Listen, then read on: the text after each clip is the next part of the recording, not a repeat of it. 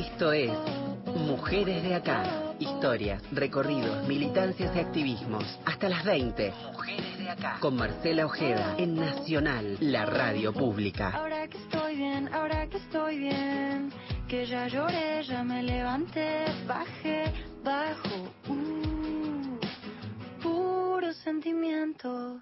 Puro sentimiento, mucho sentimiento, mucho aguante y coraje Aquí estamos, ¿eh? en este reencuentro semanal, en este espacio que ya lleva su octava temporada consecutiva en la radio pública, en Radio Nacional Mujeres de Acá. Esta invitación que, por supuesto, extendemos a quienes están en cada rincón de la República Argentina a compartir este espacio de charla, de reflexión, donde también, ahora más que nunca, es un refugio feminista y de abrazar fuertemente nuestros derechos. Ustedes saben que el domingo es el día de las infancias y esta fecha es una muy buena excusa y sumamente válida para, una vez más, desde estos micrófonos, acercarnos al intercambio intenso y robusto que en comisiones en la Cámara de Diputados se está dando y donde se pretende modificar eh, el actual régimen de licencias maternales, paternales y parentales y que, por supuesto, impacta directamente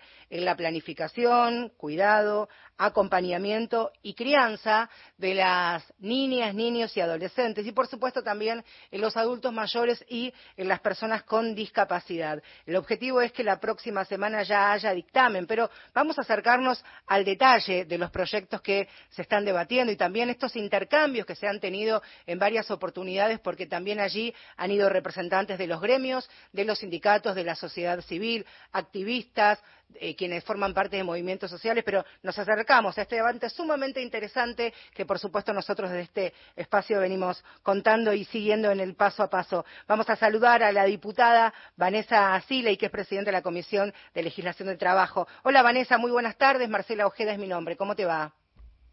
Hola Marcela, buenas tardes. Eh, ¿Cómo estás vos? Un saludo a, toda la audiencia de Radio Nacional. Muchas gracias Vanessa por, por estos minutos. Bueno, primero preguntarte cuáles son los lineamientos principales que estuvieron trabajando en todo este tiempo a, conciencia, con un trabajo sumamente arduo e intenso en las reuniones y que pretenden llegar a dictamen la próxima semana. Sí, bueno, en primer lugar, eh, Marcela, si me permitís, eh, a mí me gustaría como dar el marco de, por qué estamos discutiendo ampliación de derechos, ¿no? Porque de eso se trata un poco. Y se trata de ampliación de derechos laborales, que incluso eh, hemos también considerado la situación del monotributo, en este caso en, el dictamen de, del bloque de Unión por la Patria, que estamos eh, llevando adelante. Y se trata de derechos porque mm, las licencias, las vacaciones, eh, la carrera, la capacitación, todos los derechos laborales que, que se tienen vía contrato, ley de contrato de trabajo o vía convenios colectivos de trabajo, son salario también. Sí. Son salario. Son el famoso salario diferido del trabajador. eh, que se goza de otra manera, digamos. Eh, tocar derechos laborales es tocar salario. Sabes que Vanessa se está escuchando un poquitito complicado. Si tenés tal vez alguna ventana cerquita para, para hacer algunos pasos, algún lugar un poquito al A ver. Ahí estamos. A movernos. Ahí, ahí está. Ahí casi como si estuvieras al ladito. Perfecto. Bien, bárbaro, bárbaro.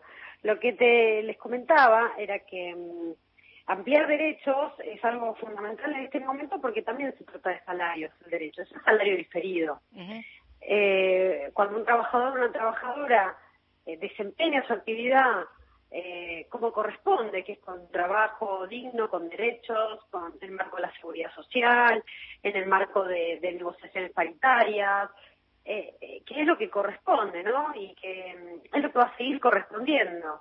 Digo esto porque se ha instalado y se pretende continuamente instalar que parece ser que el trabajo digno ha muerto. Sí. Y esto no es así. Esto no es así y la historia reciente nos ha demostrado que no es así, porque miren, en el 2001 eh, se, nuestro país agudizaba en la desocupación y en la pobreza. Y años después llegó un presidente, Néstor Kirchner, y luego una presidenta, Cristina Fernández de Kirchner, que lograron eh, recuperar 6 millones de puestos de trabajo en la Argentina y tener el salario mínimo en dólares más alto de toda la región. Entonces, eh, a los saboreros del fin del trabajo digno les decimos que, eh, yo lo digo porque además Cristina Fernández Kirchner es mi conducción política, sí. esto se ha logrado hacer en la Argentina y nosotros tenemos que, desde el lugar que nos toque, en este caso la Comisión de Trabajo de la Cámara de Diputados, seguir ese camino luchar porque ese es el camino que se merece el pueblo argentino y eso es lo que estamos haciendo hoy día. Mucho se habla de la propiedad, ¿no? De la propiedad privada, del valor de la propiedad privada. Y el salario y los derechos son la propiedad privada de los trabajadores y trabajadoras. Eso también hay que cuidarlo y hay que darle el valor, el valor que se merece. Por eso, el aporte que vamos a hacer en esta discusión que, finalizará la semana que viene en el marco de las comisiones en el Congreso de la Nación. La venimos llevando adelante con mucho trabajo, comisiones informativas, como bien vos adelantaste.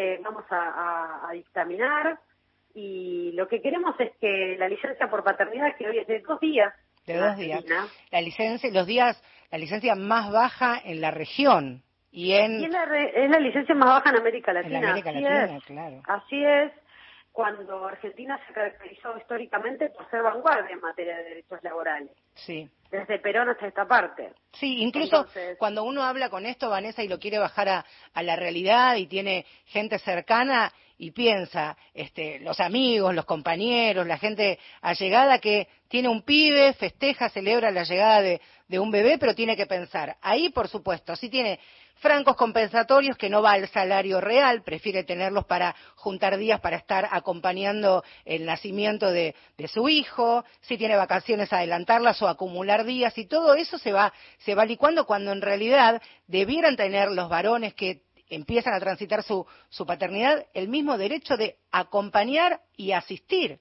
en nada ni más ni menos que el rol, el rol de los más importantes que su paternidad, ¿no?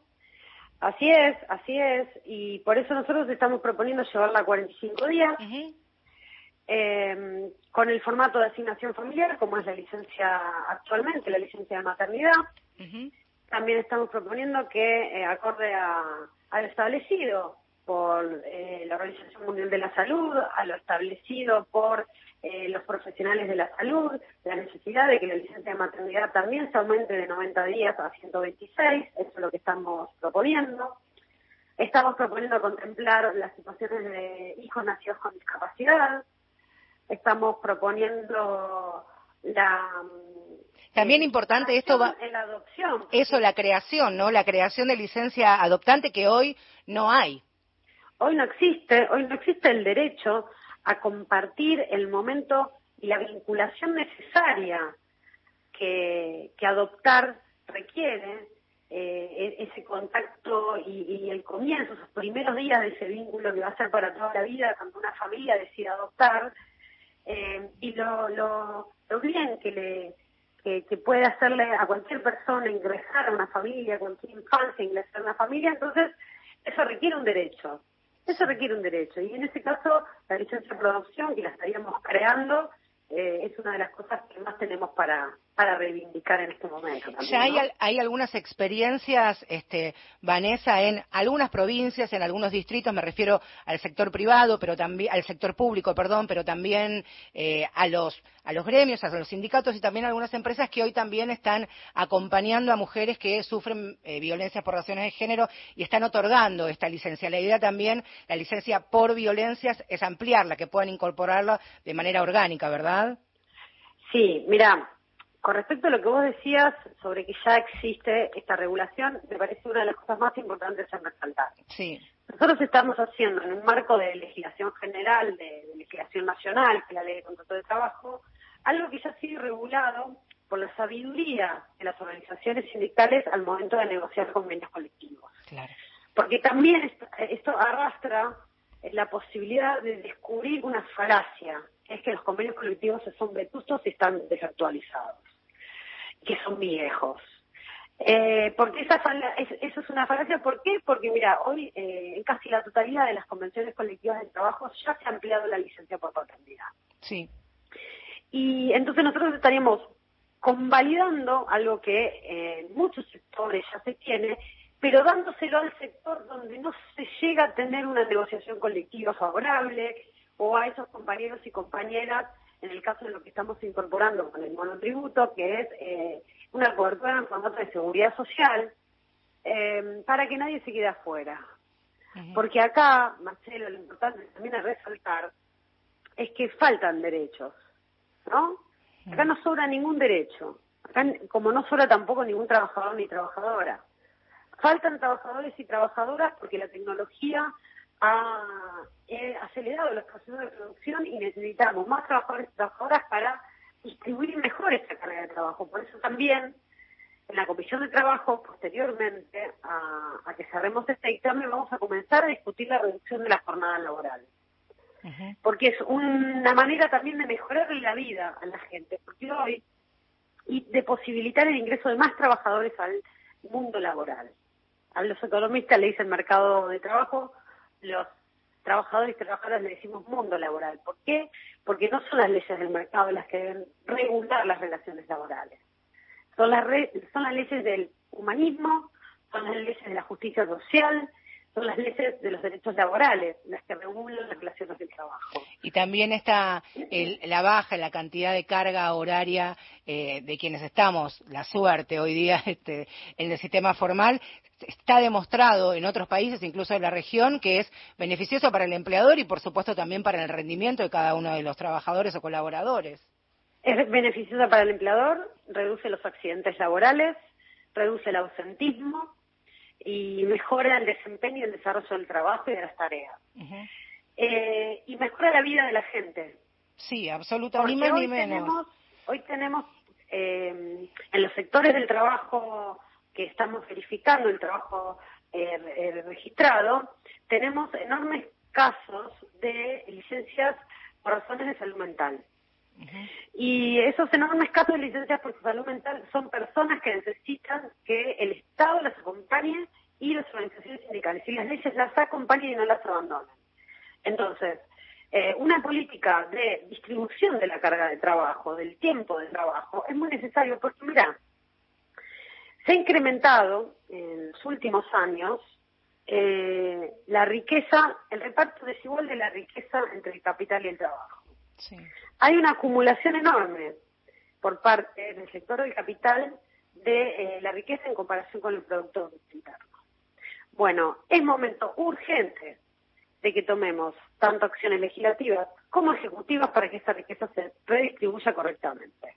Nosotros y nosotros siempre hablamos del 50-50, ¿no? De, bueno, es el 50 y el 50 si hay esta cantidad de riqueza en la sociedad argentina eh, con relación al Producto Bruto, bueno, ¿cuánto va para el sector del capital y cuánto va para los trabajadores y para la gente? Y ahí aparece el sistema paritario, que hoy creo que es un momento para adelantar paritarias de manera eh, vehemente, de manera contundente, Sí, ya se ha adelantado hace minutos nada más, este, ya se ha habido un, comunicado, bueno, Sergio Palazzo lo compartió hace un ratito nada más, y también Marcelo Aparicio de este llamamiento a adelantar las negociaciones paritarias y salariales, ¿no? Exactamente, no, eh, hay sindicatos como el caso de Citraju, que tenemos eh, un sistema de paritaria abierta que lo determinamos desde el año pasado por la escala de la inflación y nos ha permitido eh, negociar la paritaria cada dos meses y cada un mes, no perder contra la inflación.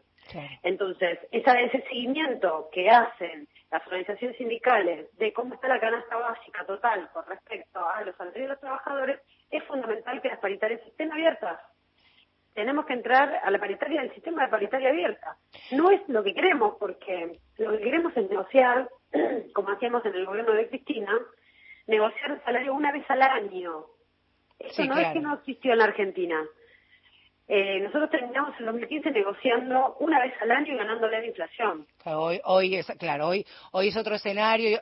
Hoy día, este miércoles incluso es bien distinto a lo que podría haber sido el miércoles desgraciadamente la semana que pasó. Vanessa, permitime volver un segundito a lo que se está, a lo que se va a debatir y pretenden dictaminar la próxima semana. Entiendo que va a ser el martes cerca de las 5 de la tarde, porque también en estas reuniones que han mantenido, donde han abierto las puertas y han invitado, como decíamos, no solamente a representantes de, los gremios, de la sociedad civil, de movimientos sociales, también se han sentado allí quienes representan a la otra pata, que son el empresariado, el sector privado, la UIA, las pymes, que por supuesto la pregunta este, que ellos se hacían de manera retórica, por otro lado, porque he seguido lo que han sido las reuniones, es ¿a quién le va a costar esto de las licencias?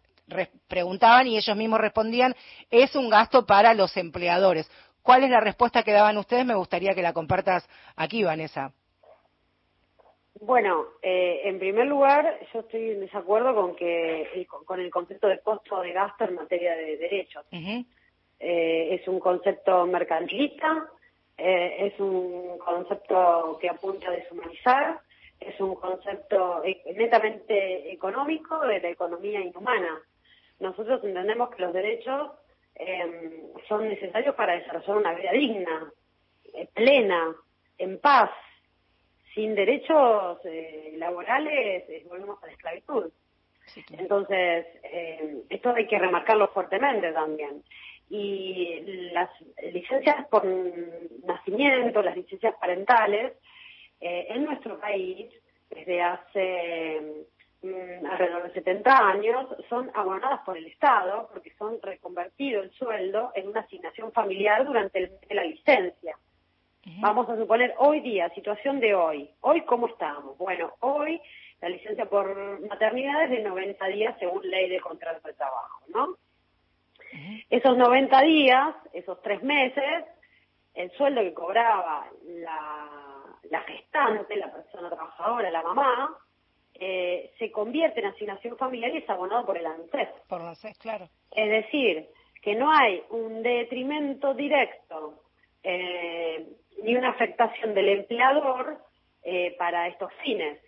Hay algunas, claro. Lo que el empleador se ahorra lo puede reemplazar reemplazando ese trabajador trabajadora provisoriamente con eh, un contrato con plazo cierto de principio y fin, que es la cobertura de la licencia.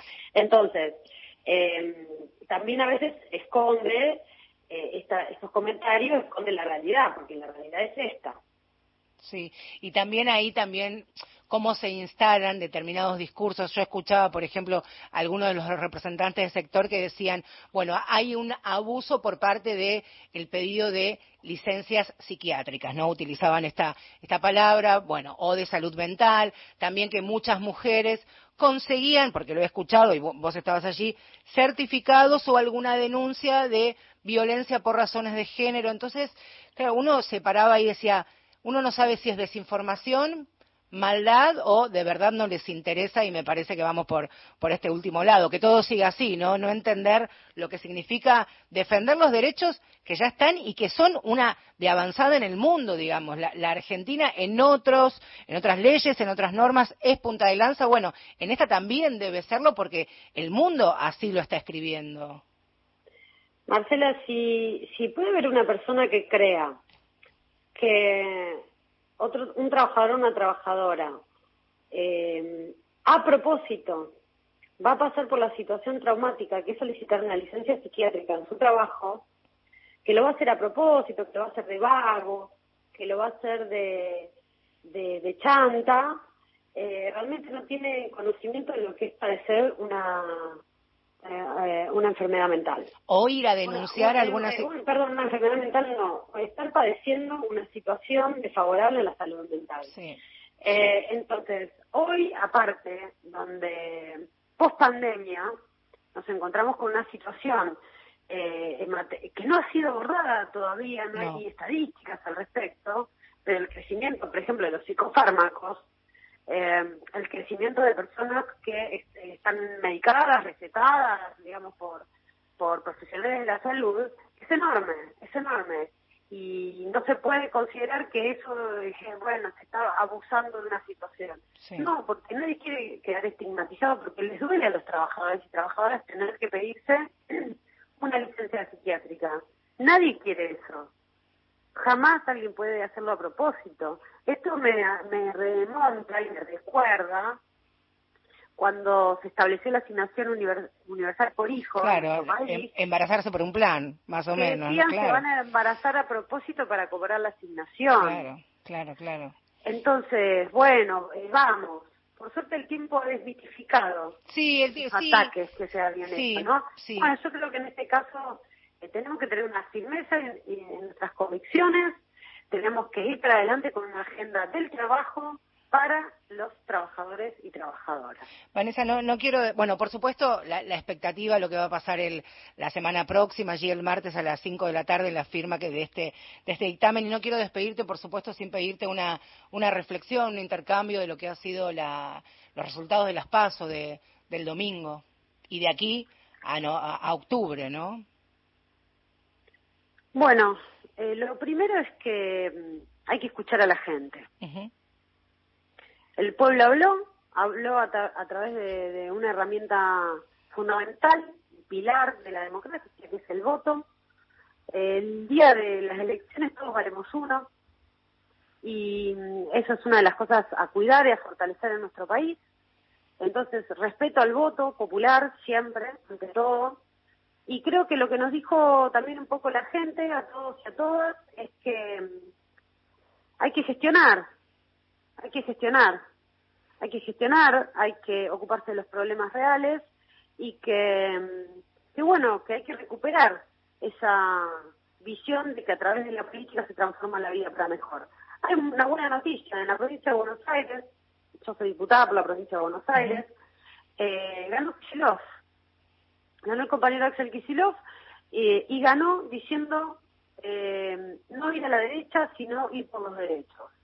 Entonces, eh, y haciendo una gestión eh, espectacular que no ha tenido en años la provincia de Buenos Aires, más de 100 escuelas construidas. Pensemos que Vidal, eh, con Vidal se destruían las escuelas, se destruían los hospitales, se decía que nadie tenía que ir a la universidad. Bueno, con una política totalmente contraria, el gobernador eh, revalidó su gestión en estas primeras pasos. Entonces hay que tomar también eh, el ejemplo de ese camino, digamos. Eh, creo que mm, eh, esta, esta distribución desigual de la riqueza requiere una suma fija de manera urgente. Y requiere el adelantamiento de las paritarias. No, no, no creo que haya que seguir dando más vueltas sobre este tema. Eh, eso es lo que creo firmemente, ¿no? Gracias, Vanessa. Bueno, te agradezco. Un abrazo grande. Un saludo. Muchas gracias. a todos y todas. Gracias, muchas gracias. Ahí estaba, pasaba la, diputada por la provincia de Buenos Aires, Vanessa Sigla, y la expectativa entonces, ¿eh? puesta para lo que va a pasar la otra semana, que tiene que ver con los derechos, la ampliación de los derechos y principalmente el tiempo de cuidado para las niñas, niños y adolescentes. Esto es Mujeres de Acá y ya venimos. Yo soy la tierra, la sangre, los sueños, las ganas, el hambre, la luz en los ojos de mi santa madre. Hechos de barro, de ramas, de viento, de hueche de carne, el sol cae en mi brazo por la tarde. Si preguntan quién soy, soy mi tierra, curtida de gobierno, de etapa, de guerra. Soy el hornero mostrando la sala, la vida, la muerte, la pluma y la pala, la soledad del rico, el sueño del pobre. La verdad de que el gobierno no se esconde, las huellas perdidas, el cuándo y el dónde. Ninguna dictadura va a poder borrar mi nombre, porque al futuro vengo de Tierra Santa. Latinoamericano llora, canta.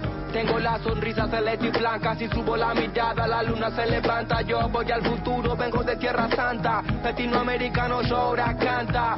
Tengo una sonrisa celeste y blanca, si subo la mirada la luna se levanta. Mi cicatriz mi historia, mi fama, mi gloria, mi pena por panas desaparecido memoria. por los guachos, carnales, puñetas, gurises, chapales, al mundo le tiembla el piso por la euforia. Busco la paz en Bolivia, las calles de Chile, me busco en invierno el aguardiente de Colombia. Vengo del barrio del tango y llego al meridiano para borrar con la mano la línea divisoria. Si preguntan quién soy, que llevo a donde voy, soy de tierra santa. Soy de donde nací, donde voy a morir, mi tierra santa.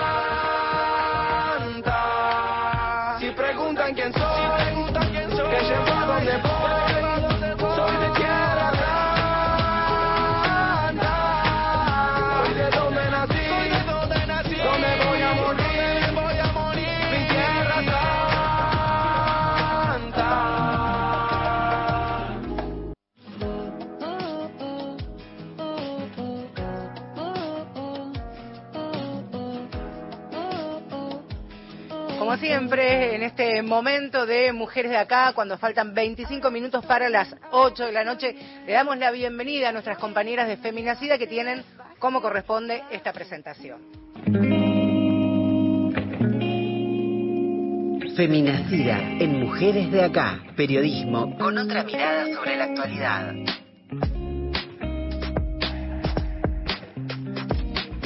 Agustina Lanza, colega, compañera, ¿cómo estás? Muy buenas tardes, bienvenida. Buenas tardes, Marce, ¿cómo vas? ¿Todo bien, muy bien. Intentando responder, o por lo menos alguna reflexión de lo que ha pasado el, domingo, después de, de, las elecciones, y algo que resuena todavía es, ¿quiénes votaron a Javier Milei? Sí, sí, estamos, como vos decís, tratando de buscar respuestas a lo que vivimos. Eh, el domingo de Libertad Avanza se convirtió en la primera fuerza política con más del 30% de los votos. Eh, yo lo que siento a mi alrededor es eh, muchas ansiedades, muchas angustias, nuestra desesperación quizás. no sé cómo, cómo lo estás viviendo vos, Marce, pero la realidad es que es mucho lo que está puesto en juego, ¿no?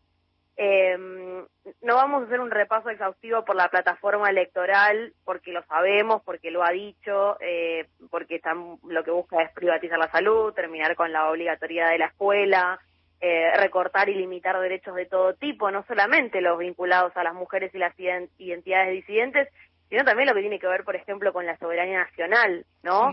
o con lo vinculado al, mundo laboral. eh, Sí nos interesa, y pensando en, el 22 de octubre, y la fecha en la que volvemos a las urnas para las elecciones generales, es justamente reflexionar un poco, tratar de adquirir herramientas para leer este fenómeno, o por lo menos para hacer un estado de situación, ¿no? Y esto que decías vos, sí. No, no, no te escucho. No, esto que decías vos, ¿no? De, bueno, ¿cuál es el perfil del electorado? ¿Quiénes son las personas que se identifican, entre, entre comillas, con este modelo? Eh, una de las cosas que estuvimos viendo en los últimos días eh, fue un enojo muy grande hacia los jóvenes, quizás, ¿no? Como eh, que, que quizás se identifican con este tipo de postulados, pero es mejor tratar de no simplificar.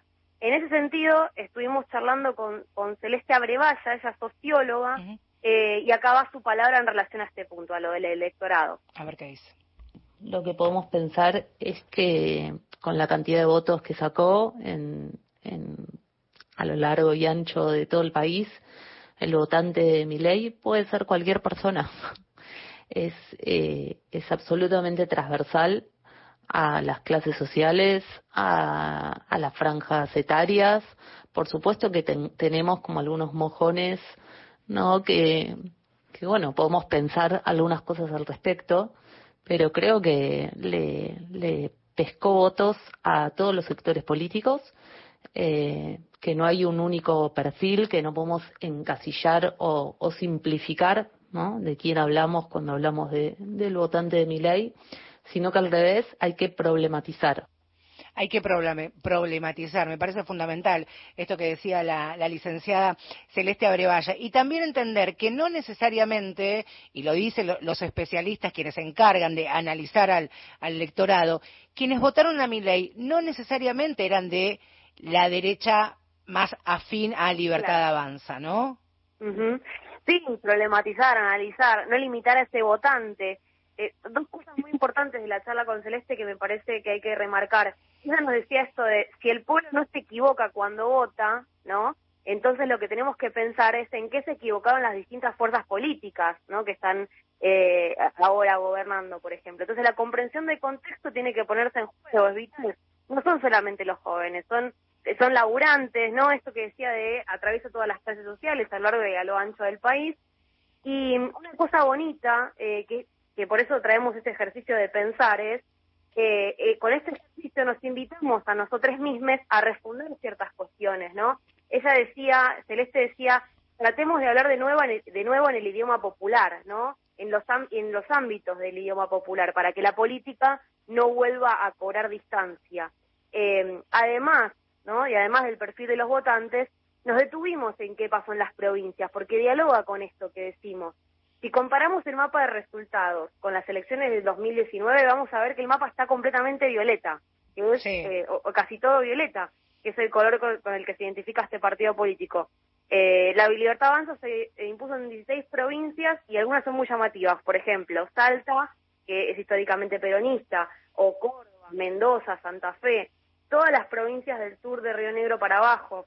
Eh, charlamos con Celeste en relación a este punto porque nos parecía interesante, ¿no? Esto de aportar una mirada esperada al voto. ¿La escuchamos? Dale, claro que sí.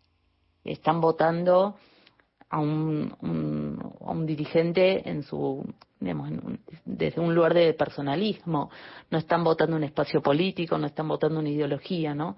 Eh, me parece que ahí da también para pensar en que los, municipios, las intendencias eh, donde, donde pudo ganar Unión por la Patria tiene que ver también con la, la buena gestión que hicieron, ¿no? Y con que la, la cercanía eh, con los gobiernos locales eh, produce, produce otro vínculo ahí con el votante, produce otro, otro impacto y que, y que también eso da para pensar que el gobierno nacional falló en la territorialización de sus políticas. Eh, falló en muchas cosas, pero me parece que ese es un punto ahí importante. En, la territorialización te permite achicar esa distancia y, poder hacer una política de cercanía. Entonces, eh, me parece que ahí hay algo de eso para pensar también. Ahí está, es una figura omnipresente, poderosísima, después podemos adjetivarlo de la manera que, que quisiéramos, pero no tiene la estructura, digamos, alrededor como para decir, bueno, lo acompaña tal y tal, excepto algún nombre que pudieran tener quienes tienen bibliografía arriba y que tiene que ver con, el, liberalismo de la Argentina, ¿no? Este, no, no, no, no cuenta con un aparato, bueno, es también otra de las enseñanzas, tristes enseñanzas que ha dejado estas pasos, ¿no? Sí, sí, totalmente. Y, y es esto de, bueno, cosechar votos alrededor de esta idea de la antipolítica eh, me, voy a quedar con eso de, hablar del idioma con, el idioma popular y con tratar de refundar y con tratar de, poder empatizar, de entender, de escuchar y que, y que quienes no estamos, digamos, de ese lado, digamos, de ese, de, ese voto, eh, que tratemos de generar un, en estos en estos meses que quedan eh, esas esas reflexiones, ¿no? No enojarnos, no no embroncarnos, quizás. Sí, eh, querernos más, me parece también, ¿no? No tiene que ver con, con eso de charlar. No sé si convencer es una palabra que para mí me sea amigable, pero por lo menos este, intentar imaginar qué podría pasar si, ¿no? Este, bajarlo a la realidad y, y pensarlo, este, esa película por otro lado de, de terror. Te mando un beso, nos reencontramos la semana que viene. Besos, Marce. Hasta la próxima. Una pregunta, diversas y personalísimas respuestas. Para vos, ¿quiénes son tus mujeres de acá?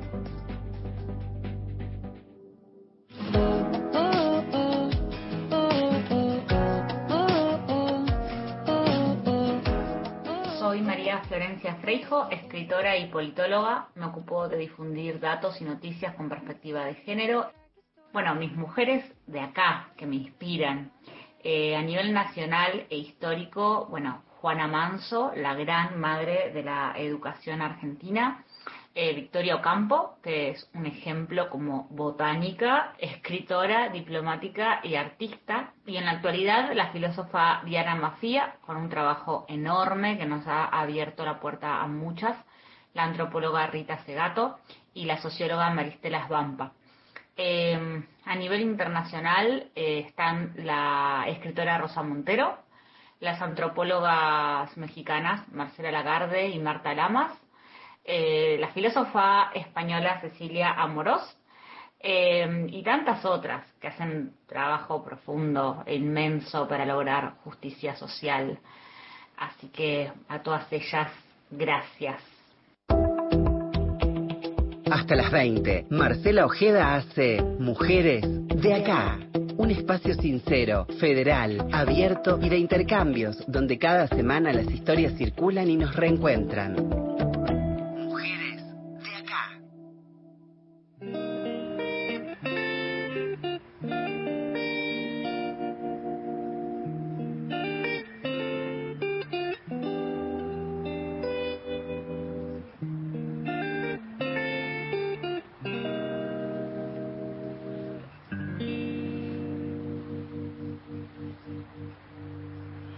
Hace frío y estoy lejos de casa. Hace tiempo que estoy sentado sobre esta piedra. Yo me pregunto, ¿para qué sirve la guerra? Tengo un cohete en el pantalón. Vos estás tan frío, la nieve a mi alrededor. Y vos estás tan blanca que yo no sé qué hacer. Otra noche te esperé bajo la lluvia dos horas, mil horas, como un perro.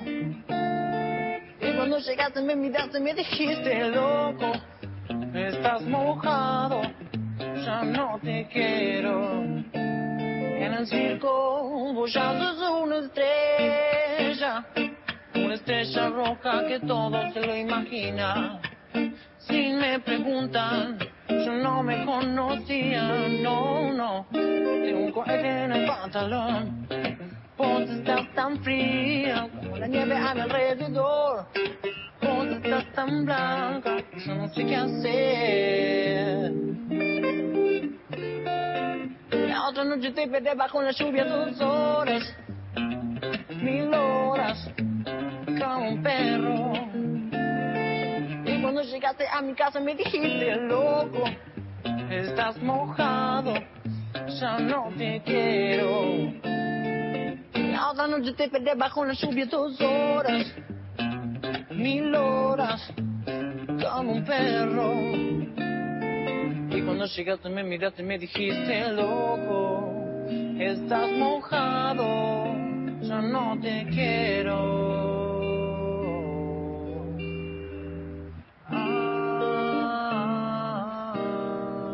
Protagonista también ¿eh? de las últimas horas, la nueva camada, la nueva generación de los músicos e intérpretes que también opinó sobre lo que ha pasado el domingo y lo que puede llegar a pasar. Estás escuchando a Catriel y su versión de Mil Horas. Ay, ¿con quién hablas tanto? Dale, a ver, mostrame. Bueno, mira, me empezó a seguir hace unos días. ¿Lo conoces? Es lindo, se llama Lucas. Mm, no me suena en ningún lado. ¿A qué colegio va? Capaz tenemos amigos en común. No, no creo. No tenemos seguidores en común. Tampoco tiene fotos con otras personas. Pero me cae re bien. Y encima es fan de BTS como yo. Sí, bueno, pero es medio raro. ¿No te parece? No tiene muchas fotos de su cara, no tiene a nadie en común y es una cuenta nueva. Si te mensajeas en las redes con alguien nuevo que no conoces en persona, presta mucha atención. Internet es un lugar interesante donde hacemos muchas cosas, pero a veces somos engañados. Si una charla te genera dudas o te incomoda, compartí lo que te está pasando con personas de confianza. Podrías estar siendo víctima de grooming, un delito que cometen adultos contra niños acosándolos a través de las redes sociales.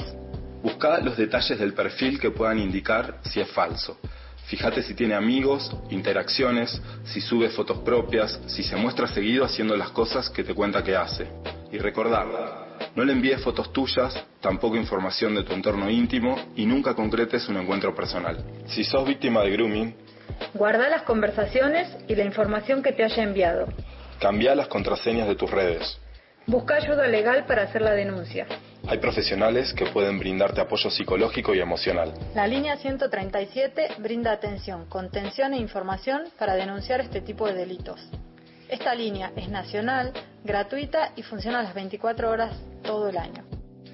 Ahí está, lo que están escuchando y lo que estamos compartiendo es una, una pieza que forma parte de, campañas, en este caso, para concientizar acerca del grooming, ¿no? El acoso de adultos a través de las redes sociales y cuyas principales víctimas son las niñas, niños y adolescentes. Cuando hablamos de comunicación con perspectiva o con mirada de las infancias, tiene que ver precisamente con incorporarlos en el discurso y e intentar alejarnos lo más que podamos de esta mirada y de esta forma de comunicar desde, desde, el, desde el mundo adulto, ¿no? desde lo adultocéntrico. Por eso, por un lado, me parecía sumamente interesante traer parte de, estas campañas que hacen y, por otro lado, a días de la celebración de, del Día de, de, las Infancias. Saludo a, Emma, a Emanuel Gal, que es colega, es periodista, es coordinador de la Agencia de Noticias sobre Infancias de Tucumán, Argentina, ANITA, y también es fundador de Abrojos, colectivo de educación popular y FM Raco, allí 88.9. ¿Cómo estás, Emanuel? Marcelo Ojeda es mi nombre.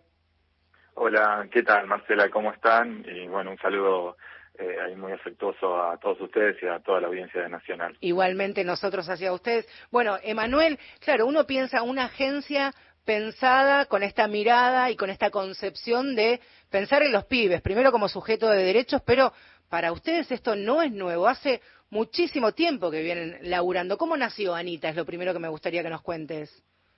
Eh, bueno, eh, Anita eh, en realidad es parte de un proyecto que, llevamos adelante, una, una, organización que llevamos adelante junto con Eva Fondevila, que se llama Brojos Colectivo de Educación Popular, eh, que, bueno, nace inicialmente en Raco, un pueblo a, a unos 60 kilómetros de la capital San Miguel de Tucumán, un pueblo de montaña, digamos, una, una, una, pequeña comunidad tucumana, eh, donde inicialmente empezamos a hacer una, una experiencia de periodismo con niños, digamos, una publicación de una revista escolar, eh, que luego eh, fue derivando en otras experiencias, terminamos armando una biblioteca popular, eh, con, con el correr de los años una suerte de cibercomunitario, con computadoras conectadas, eh, que, que, fueron en realidad también parte de la primera experiencia de conexión a Internet por parte de muchos pobladores locales. Y finalmente eh, eh, el, el, todo eso terminó en lo que es una radio comunitaria que es FM Raco, que funciona actualmente con los vecinos y las vecinas protagonizando los contenidos, los programas y todo lo que hace a la programación de la, de la emisora. Eh, y dentro de, esas experiencias eh, nos parecía que eh, justamente hacer una, una propuesta que tuviera que ver con visibilizar, con difundir, con compartir, con socializar de alguna manera todas las vivencias y las experiencias de los niños, niñas y adolescentes, no, sol, no solamente como objeto, digamos, de, de, información, sino también como voces protagonistas, digamos, eh, de la realidad que, que, ¿no? que nos toca vivir, eh, nos parecía como un desafío interesante, eh, porque bueno, porque básicamente la, eh, la, la, experiencia de la construcción de abrojos nos hizo conocer y, y nos hizo estar cerca de, de muchísimas eh, nada, historias, de muchísimas eh, experiencias de vida, eh, muchísimas subjetividades y demás que no encuentran muchos lugares en los medios muchas veces y que está bueno que se conozcan, que está bueno que, que vayan ganando una palabra propia, que vayan mostrándose, que vayan de alguna manera socializándose también para ir construyendo una agenda eh, no digo una agenda propia. diferente, pero una, no, una pero agenda, claro. Al, claro, alternativa a lo que en general eh, se, se ve cuando se habla de, de niñez eh, en, en, los medios comerciales o hegemónicos, como, como, como nos guste llamarlos, ¿no? En general. No, y también es cierto, es cierto, Emanuel, que cuando se habla en programaciones, ya sean radios comerciales de gran envergadura, e incluso las más pequeñas comunitarias, eh, o sindicales o de universidades, siempre la mirada es desde los adultos, los profesionales de la comunicación, eh, adultos que ya transitan este, 40, 30, 50 años y que parece que las infancias hubieran quedado tan lejanas en el tiempo y no tienen espacio donde contar qué les pasa, qué los motiva, qué los conmueve, qué, qué los enoja y ahí tienen las herramientas para formarse y apropiarse de un espacio que les sea propio casi como la propia casa, ¿verdad? Totalmente, sí, sí.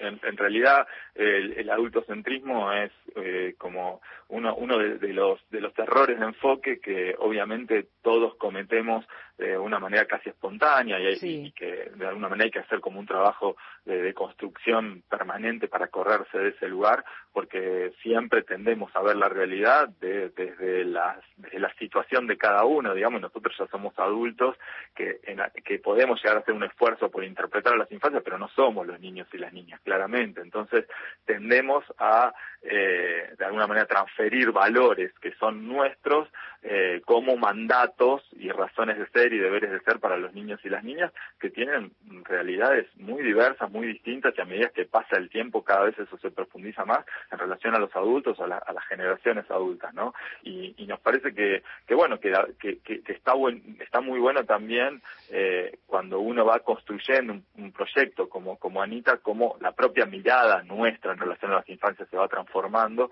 y se va transformando a medida que le vamos dando más espacio a las voces de, los niños y las niñas en nuestra en, nuestra en nuestra experiencia no nuestra experiencia de relato en nuestra experiencia de narración en las historias en la forma de construir agenda en los temas que vamos privilegiando eh, y, y, bueno y es todo una un, un desafío interesante correrse de esas formas de contar a las infancias que son las que predominan en los grandes medios eh, que bueno que tienen que ver en general con esta cuestión muy estigmatizante de, de los niños y las niñas eh, como bueno, como, o como las víctimas de alguna manera del, sistema, o como los niños y las niñas peligrosos, como, bueno, como, como vemos en general cuando un niño o una niña está comprometido en alguna, en alguna situación de, ruptura con la ley penal y demás, o de conflictividad con la ley penal. Entonces es como que esos, esos serían como, como, como modelos. Son lugares estancos, ¿no? También que en los medios de comunicación, los hegemónicos que vos, que vos mencionabas, este, cuando se habla de los derechos de las niñas, niños y adolescentes son esas dos situaciones, cuando son vulnerados sus derechos ante situaciones de cualquier tipo de violencias y también cuando están en conflicto con la ley penal juvenil, ¿no? Exactamente, exactamente. Me parece que, que un gran desafío eh, a, la hora de pensar el rol de, del periodismo de, infancia, si se quiere, o, de, o, a la hora de pensar la construcción de noticias vinculadas a la niñez y a la, a adolescencia es un poco salir de esos lugares comunes, ¿no? O sea, eh, o contamos la historia del, del, chico o la chica genio que salen de lo normal y, y, de alguna manera se destacan por una cosa prácticamente sobrenatural, ¿no? Ese chico que eh, es, es, el mejor alumno o el chico que hace, no sé, 40 kilómetros para ir a la escuela y a pesar de todas las adversidades climáticas puede llegar y hacerlo, eh, o el chico que, bueno, esto, que, que es un desastre, que es desertor, que no cumple las normas, que le va mal en todo lo que hace o que directamente es un peligro para la sociedad. Digamos, me parece que en el medio de esos dos polos hay un montón de historias para contar, hay un montón de, de situaciones que no tienen que ver con destacarse para bien o para mal, sino que tiene que ver con comprender la realidad tal cual es, que muchas veces es una, una realidad compleja en la cual cuesta eh, eh, llevar adelante para muchos sectores de la sociedad el ejercicio pleno de los derechos. Eh, vivimos en una sociedad absolutamente desigual, donde muchísimos niños y niñas nacen eh, con todas las posibilidades de ejercer todo lo que la Convención de los de la Convención Internacional de los Derechos del Niño garantiza y hay otros niños que tienen todas en contra para poder llevar esto adelante y nos parece que, que bueno que, que, que por ahí empezar, o, digo, o sumar, si se quiere, a, a, los múltiples relatos que, que, ponen el acento más eh, en, en, ese niño que tiene que ejercer derechos o que, que de, alguna, de alguna manera tenemos que, eh, de, de, qué forma podemos ayudar a, a comprender la realidad para que exista más chance que esos niños ejerzan derechos, me parece que es como un mandato o un desafío para el periodismo bastante interesante, ¿no? Y que, nada, a medida que lo, que lo vamos y ante ese desafío, Emanuel, y con esto ya, ya te despido, es importante también para los periodistas de interés general, si se quiere, tener estas herramientas o estos recursos a mano como la agencia, Anita y ustedes que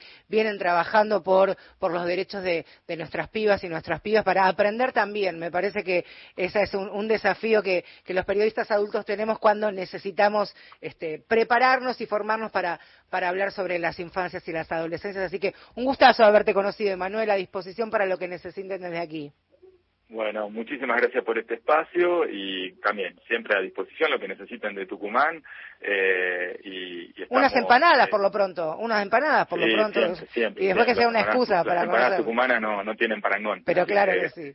Totalmente. Y cuando anden por acá pueden venir a conocer también la experiencia de Anita y de la radio Me encantaría, me encantaría, claro que sí. Emanuel, fortísimo abrazo para vos, todos tus compañeros y el piberío, por supuesto. Bueno, muchas gracias, abrazo, que estén muy bien. Ahí está, por supuesto, pueden buscar a Anita, este, repito, es la agencia de noticias sobre infancias de Tucumán, Argentina, más de 15 años que vienen trabajando este, para generar contenidos pensando en los pibes, ni más ni menos como protagonistas y como sujetos de derechos. Nos vamos a despedir, nos reencontramos el próximo miércoles, producción periodística a cargo de Florencia Belinqui y Alejandro Salles, quien nos ha puesto al aire prolijamente. Miguel Ángel Gauna, el papá de Astor, feliz día para el domingo para el pequeño Astor. Mi nombre es Marcela Ojeda y si todo sigue así, el miércoles a las 7 estamos acá.